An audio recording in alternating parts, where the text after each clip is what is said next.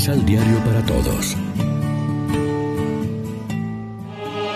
Proclamación del Santo Evangelio de nuestro Señor Jesucristo, según San Marcos.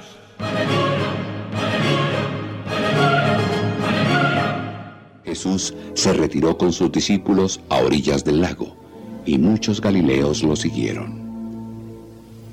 También venía a él muchísima gente de las regiones de Judea, de Jerusalén, de Idumea, del otro lado del Jordán, y de los territorios de Tiro y de Sidón, porque habían oído hablar de todo lo que hacía. Jesús mandó a sus discípulos que dejaran una barca a su disposición para que toda esa gente no lo atropellase pues al ver cómo sanaba a no pocos enfermos, todas las personas que sufrían de algún mal querían tocarlo y al final lo estaban aplastando. Incluso los endemoniados, cuando lo veían, caían a sus pies y gritaban, ¡Tú eres el Hijo de Dios! Pero él les mandaba enérgicamente que no dijeran quién era. Lección Divina ¿Qué tal amigos? Hoy es jueves 19 de enero y a esta hora nos alimentamos con el pan de la palabra. También los sacerdotes de hoy, por muy dignamente que presidan la Eucaristía o perdonen los pecados en el sacramento de la reconciliación, son débiles y pecadores. Tienen que rezar primero por sus propios pecados y luego por los del pueblo. Si presiden, absuelven y bendicen, ese nombre de Cristo Jesús. Pero nos debe llenar de confianza saber que tenemos un sacerdote santo, glorificado junto a Dios, Cristo Jesús, que vive y está siempre intercediendo por nosotros. Jesús, un sacerdote que en cada misa actualiza para nosotros su entrega de la cruz y nos hace entrar en su misma dinámica sacrificial invitándonos a ofrecer a Dios nuestra vida. Por eso pedimos a Dios que su Espíritu haga de nosotros ofrenda permanente o que seamos víctima viva para tu alabanza. Jesús es un sacerdote que en el sacramento de la reconciliación nos comunica su victoria contra el pecado y el mal, que nos alivia y ayuda en la enfermedad por medio de la unción que nos bendice en todo momento de nuestra vida, que nos une en la liturgia de las horas a su alabanza al Padre y a su súplica por este mundo. ¿Nos dejamos llenar de confianza por esta convicción?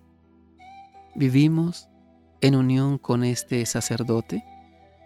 En la Eucaristía es Él quien sigue hablándonos, comunicándonos su buena noticia, siempre viva y nueva, que ilumina nuestro camino. Se nos da Él mismo como alimento para nuestra lucha contra el mal. Es maestro y médico y alimento para cada uno de nosotros. ¿Cuál es nuestra reacción personal? ¿La de los agradecidos? ¿La de la gente interesada? ¿La de los curiosos espectadores?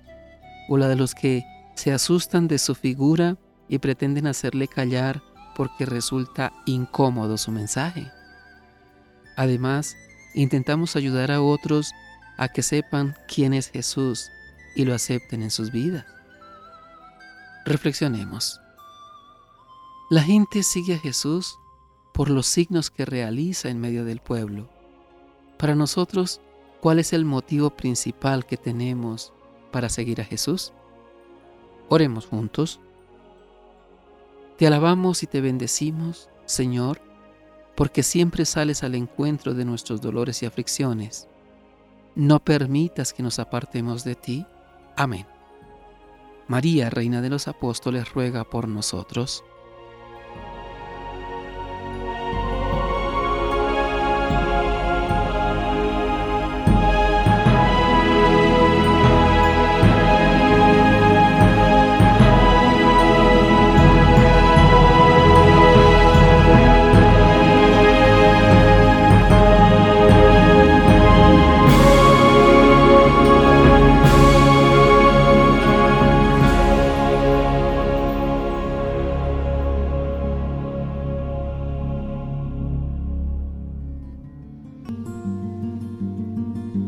Complementa los ocho pasos de la Alexio Divina adquiriendo el emisal Pan de la Palabra en Librería San Pablo o distribuidores.